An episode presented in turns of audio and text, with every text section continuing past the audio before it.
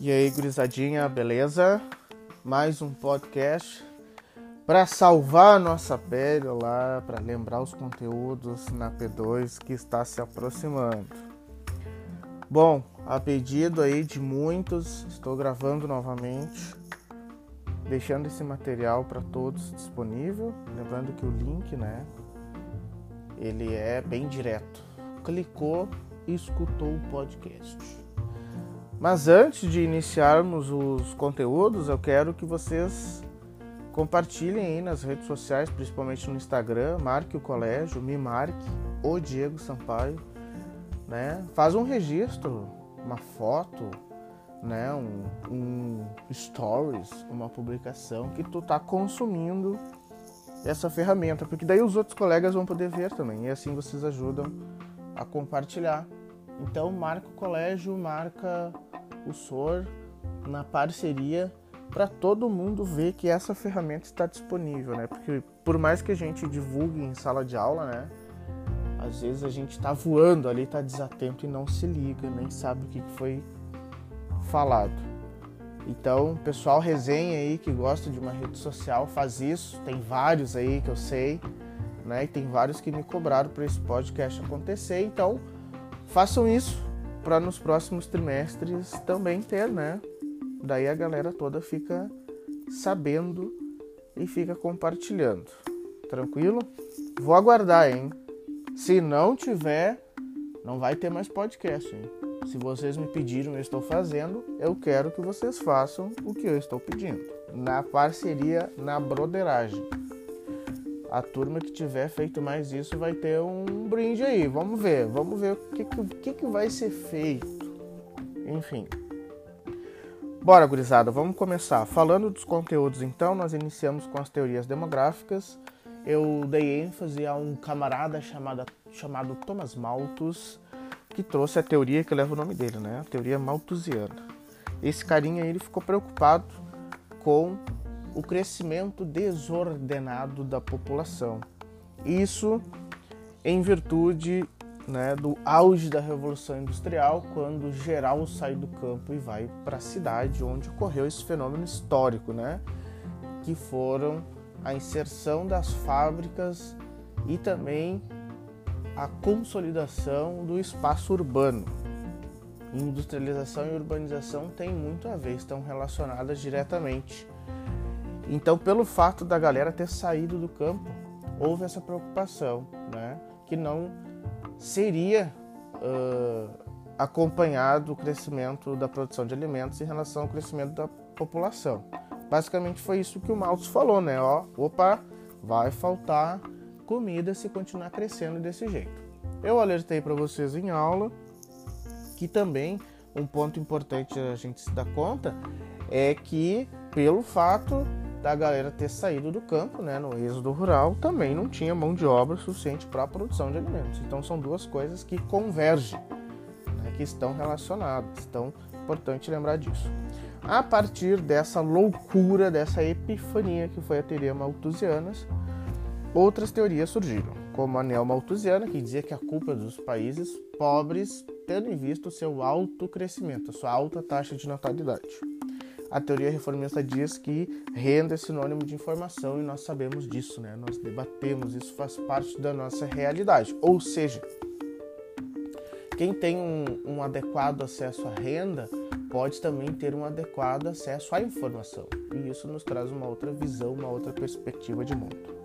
A teoria ecomalthusiana né, faz o casamento do desenvolvimento sustentável com o crescimento da população, ou seja, se a população cresce, nós devemos ainda mais ter né, uma harmonia com o ambiente, né, evitando toda essa degradação que infelizmente hoje a nossa sociedade faz. Né, lembrar que essa teoria ela foi publicada na Inglaterra em 1798 né, pelo economista e sacerdote Thomas Robert Malthus. Bom, a partir disso, nós entramos na parte dos conceitos. Então, onde população mundial é o número total de humanos vivos no planeta a um dado momento. Lembrar também que a população mundial chegou a 7 bilhões em 31 de outubro de 2011 e chegamos à marca de 7,8 bilhões de pessoas no mundo em julho de 2020. Essa é a marca atual da nossa população.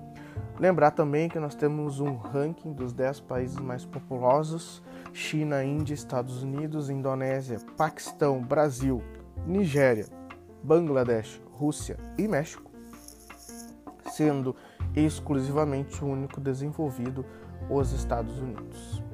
A partir disso também, seguindo o nosso roteiro de aula, nós temos que lembrar que o que define população é o contingente de pessoas que ocupam um determinado espaço geográfico. Né? Até fiz uma analogia rápida dizendo que a, a, população das turmas ocupa as suas respectivas salas. Então, por exemplo, a população da 86 ocupa o espaço que é a sala da 86, a população da 82 ocupa o espaço que é da sala 82, né?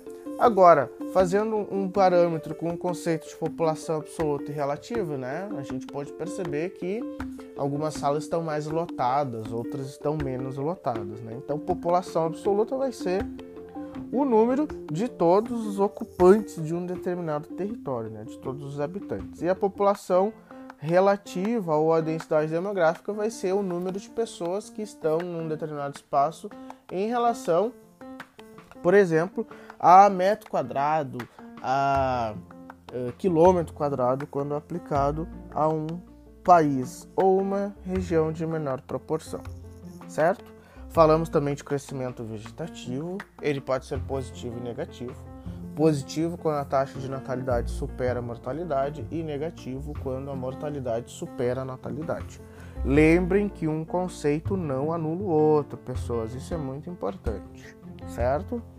Lembrar também que o ritmo de crescimento demográfico vai se intensificar no século XIX por causa da Revolução Industrial e da urbanização, como eu falei. Lembrar que atualmente né, nós estamos passando por um processo de transição demográfica e temos que cuidar a diferença entre transição e explosão demográfica. Né? Transição, por exemplo, que acontece com a população brasileira. Nós passamos de uma população jovem para uma população mais madura, mais envelhecida. E lembrar também que o crescimento demográfico ele não é igual em todas as regiões. Rapidamente um panorama sobre o crescimento da população. Há dois mil anos atrás nós éramos 250 milhões de habitantes, havia terra disponível para todos, não havia conflitos e as técnicas eram muito rudimentares de produção alimentar.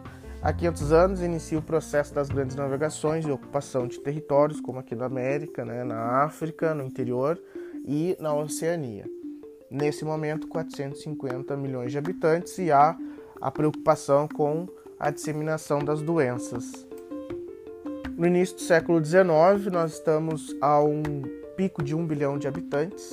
A Revolução Industrial é o principal fator que faz com que cheguemos a essa marca, né? O pessoal está na cidade, o pessoal está interagindo mais, está trocando mais, está formando mais famílias, se deslocando mais. Então, o resultado vai ser o crescimento da população. Na década de 1970, chegamos a uma marca de 4 bilhões de habitantes. Nós estamos aí, né, com aquele período, né, de polaridade, principalmente entre Estados Unidos e União Soviética né? Lembrando que os gastos militares com as questões tecnológicas vão estar voltados a esses polos, né? Os países tiveram que optar entre situações: União Soviética, Estados Unidos ou ficar no meio do caminho, ficar em cima do muro, né? Partindo para um futuro, nós chegamos no final do século XX, a população chega a 6 bilhões nós vamos perceber aí que essa disputa da Guerra Fria vai ter, entre aspas, um vencedor, que é os Estados Unidos e os seus aliados. Os países que foram parceiros da União Soviética vão mergulhar numa situação de pobreza muito significativa, porque a União Soviética vai quebrar, né? E esses países vão perder a referência. A partir daí, então, nós entramos nas taxas. Lembrar que a taxa de mortalidade né, vai ser o número de óbitos dividido pelo número de habitantes vezes 100 ou 1000. Né? Essas taxas de mortalidades elas podem ser, como eu comentei em aula, né? entre aspas, morte matada e morte morrida, causas naturais e causas violentas. Depois nós entramos nas taxas de natalidade, que é o número de nascimentos né, por região, mesmo um cálculo muito semelhante com a mortalidade. Né? Lembrar, né, gurizada, que natalidade não significa que a pessoa vai sobreviver, né? Comentei a respeito dos índices da África, onde a taxa de natalidade é muito grande, entre 0 e 3 anos. Taxa de natalidade é o número de nascimentos vezes mil dividido pelo número de habitantes. Lembrar que a distribuição da população, pessoas, ela está de maneira irregular no nosso planeta, está concentrada na Ásia, né? principalmente pelo fato de Índia e China terem um grande contingente demográfico. Né? Daí novamente vem à tona o conceito de densidade demográfica. Continuando, né, lembrar que em relação à distribuição da população, aqueles países que têm uma maior população atualmente vão passar por uma situação de subdesenvolvimento ou estão num padrão de endesenvolvimento. Né? Então percebam que há indicadores, há indicadores que podem dizer para nós em qual situação econômica o país está, certo? Adiante, entramos no panorama do envelhecimento populacional, fizemos algumas atividades aí nas últimas semanas. Lembrar que o envelhecimento da população ele se, ele se dá pelo desenvolvimento socioeconômico. Então, quando o país passa né, por um processo onde as pessoas têm um adequado acesso à renda, educação, né, uma melhor qualidade de vida, elas tendem a viver mais. E aquele topo da pirâmide etária vai ficar largo, lembram? E quando é o oposto, nós vamos ter uma pirâmide etária com uma base larga, muitos nascimentos, não significando que essas pessoas vão sobreviver, né? Aí, basicamente, em países pobres, nós vamos ter uma pirâmide etária bem com formato de pirâmide, uma base larga e um topo pequeno, né? Curto. Em países desenvolvidos, nós vamos ter uma base reduzida e estreita e um topo largo, ok? Falando de pirâmide etária, né, lembrar que é um gráfico que expressa as características da população, certo? Lembrar que a base, parte inferior, corresponde à população jovem, o corpo, população, né, que é adulta, e o ápice, o topo, a representa a população idosa, ok? No Sway tem um parágrafo detalhado sobre o que é uma pirâmide etária. Certo, gurizada?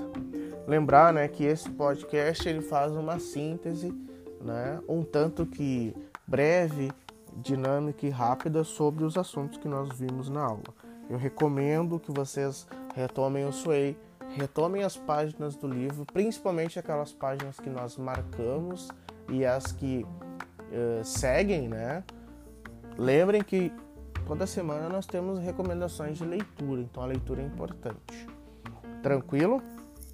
Não esqueçam da missão que tem comigo, beleza? Quem consumir esse podcast, compartilha lá quem tem rede social, Marco Colégio, Marco Sor, para a gente poder continuar expandindo aí essa ferramenta e para os outros colegas poderem ter acesso também. Falou? Desejo a todos uma boa avaliação, tenho certeza aí que nós vamos ter sucesso e não esqueçam daquilo que eu comentei em aula e que está descrito na nossa avaliação. Nós podemos recorrer às fontes oficiais, que são as nossas aulas, que são os nossos debates, o livro didático fundamentalmente, também o Sway e os outros materiais que estão no Moodle. Fechou? Valeu, galerinha! Nos vemos em aula.